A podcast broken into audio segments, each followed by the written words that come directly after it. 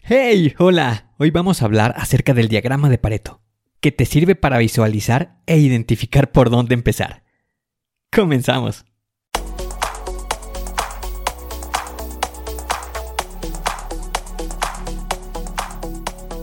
Bienvenido a Planea y Organiza. Para sobresalir en el trabajo es necesario contar con las estrategias para poder crear planes y organizarte de la mejor manera. Con esto se reducirán los problemas como el estrés y la incertidumbre. Para que tenga resultado, lo más importante es aplicar las herramientas. En Planea y Organiza hablamos de las estrategias que se utilizan en las mejores industrias, para que así tú puedas saber qué hacer, cómo proceder y encontrar un porqué. Por último, te ayudamos dándote los pasos a seguir en cada estrategia para que los apliques en tu oficina y así puedas llegar a la meta crecer de manera profesional y personal. Te vamos a compartir las herramientas que utilizan los líderes para planear y organizar y así las utilices y ponlas a prueba. Soy Ángel Hernández y si me lo permites te voy a acompañar en tu camino paso a paso. Comenzamos.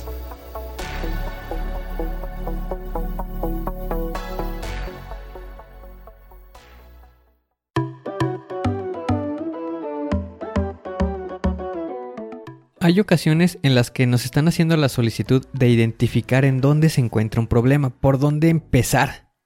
Es posible que sean dos o tres problemas que se pueden identificar de una manera muy rápida. Pero ¿qué ocurre cuando son 10, 20, 50, 100 problemas que se llegan a presentar? Cuando es una situación así, nos empezamos a preguntar, bueno, ¿por dónde voy a empezar a atacar estos problemas? ¿Cuál es el que voy a resolver primero? Empiezan a generarse dudas, y nos preguntamos si estamos haciendo bien las cosas. Y realmente no nos gusta ir sin un camino. Y comprende esa sensación de frustración. Imaginémonos la siguiente situación. Estás trabajando en una oficina en la que tienen que identificar la cantidad de familias que viven en unos terrenos de la localidad. Podemos pensar que la cantidad de familias que viven en esa localidad vienen a ser mil y la cantidad de terrenos, también pongámoslo en ese mismo número, que son mil terrenos, en el cual se encuentra una casa en cada uno de estos terrenos. Ok, se acercan a nosotros y nos hacen la solicitud. Se necesita saber cuántas casas pertenecen a cada una de estas familias. Esa es la interrogante que buscamos resolver. Una vez con la información, con los datos que se recabaron, se comienzan a graficar y nos empezamos a dar cuenta que de las mil familias que se estuvieron revisando, 200 familias son dueñas de 800 casas y que el resto de la población que vienen a ser las 800 familias son dueñas de 200 casas. Pues bien, déjame de mencionarte algo.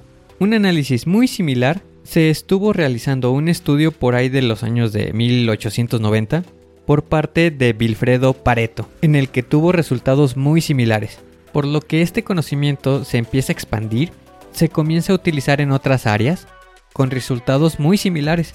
Por ejemplo, se utilizaba para identificación de problemas, también identificar cuáles son las causas de estos problemas, y estaban comenzando a detectar una relación entre un 20 y un 80%. De ahí también porque es un nombre de 80-20. Por lo que se puede aproximar que el 20% de las causas llegan a representar un 80% de un impacto. Esta es una estrategia muy potente que te puede ayudar a visualizar por dónde iniciar con la solución de un problema. Esta es una de las siete herramientas básicas de la calidad que su función se encuentra en la identificación. También tiene la función de aportar de manera visual una estratificación, una división de los problemas. Te ayuda a visualizar y también ir dando prioridad.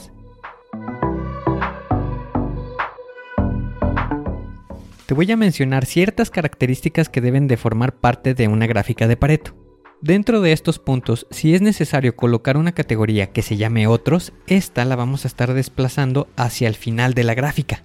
Otro punto muy valioso es que las escalas de la gráfica, en este caso tienen que ser dos, una que corresponda a los valores que se están analizando, la variable correspondiente a la cantidad, y que la variable que va a corresponder al porcentaje deben de tener la misma altura, ya que de lo contrario estuviéramos leyendo información con variaciones, que es un efecto que no deseamos en nuestra gráfica.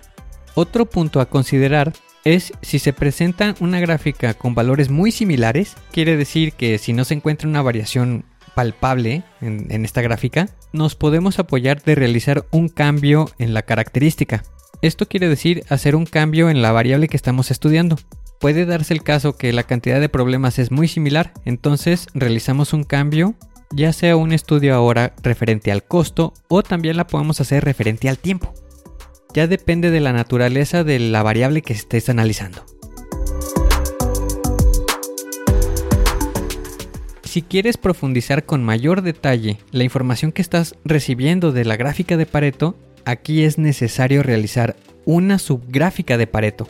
Esto quiere decir que de la primera gráfica que se realizó, ya tenemos identificado un 20%, pero si se quiere detallar en mayor proporción al problema, a este 20% que se identificó, haz una estratificación para realizar nuevamente otro estudio de Pareto.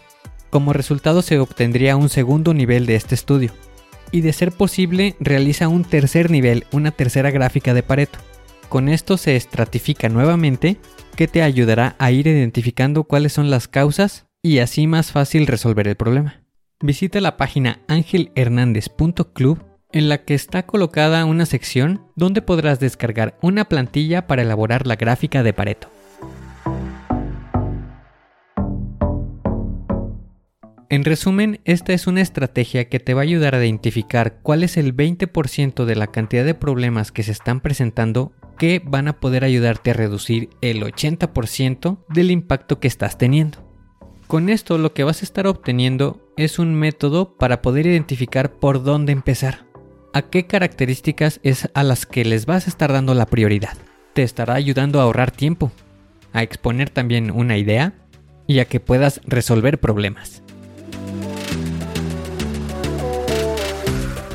Hoy tienes la oportunidad de hacer un plan y de organizarte para ser mejor, para crecer profesionalmente y personalmente.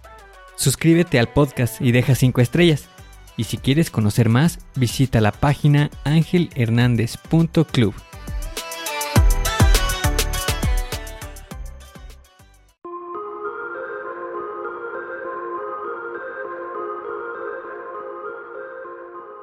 ¿Y ahora qué sigue? ¿Cuál es el siguiente paso que tienes que dar? Lo más importante es iniciar hoy, paso a paso. Pero empieza para estar más cerca de alcanzar tu meta. Las herramientas de las que hemos hablado ya las conoces, pero el problema es que no las utilizamos. No las pierdas en el olvido. Continúa utilizándolas y así continuarás mejorando. Sé mejor que ayer. Te espero en el siguiente episodio para continuar creciendo. Te espero aquí, Planea y Organiza. Pero recuerda, la fuerza está en ti. Respira fuerte, concéntrate y haz que suceda.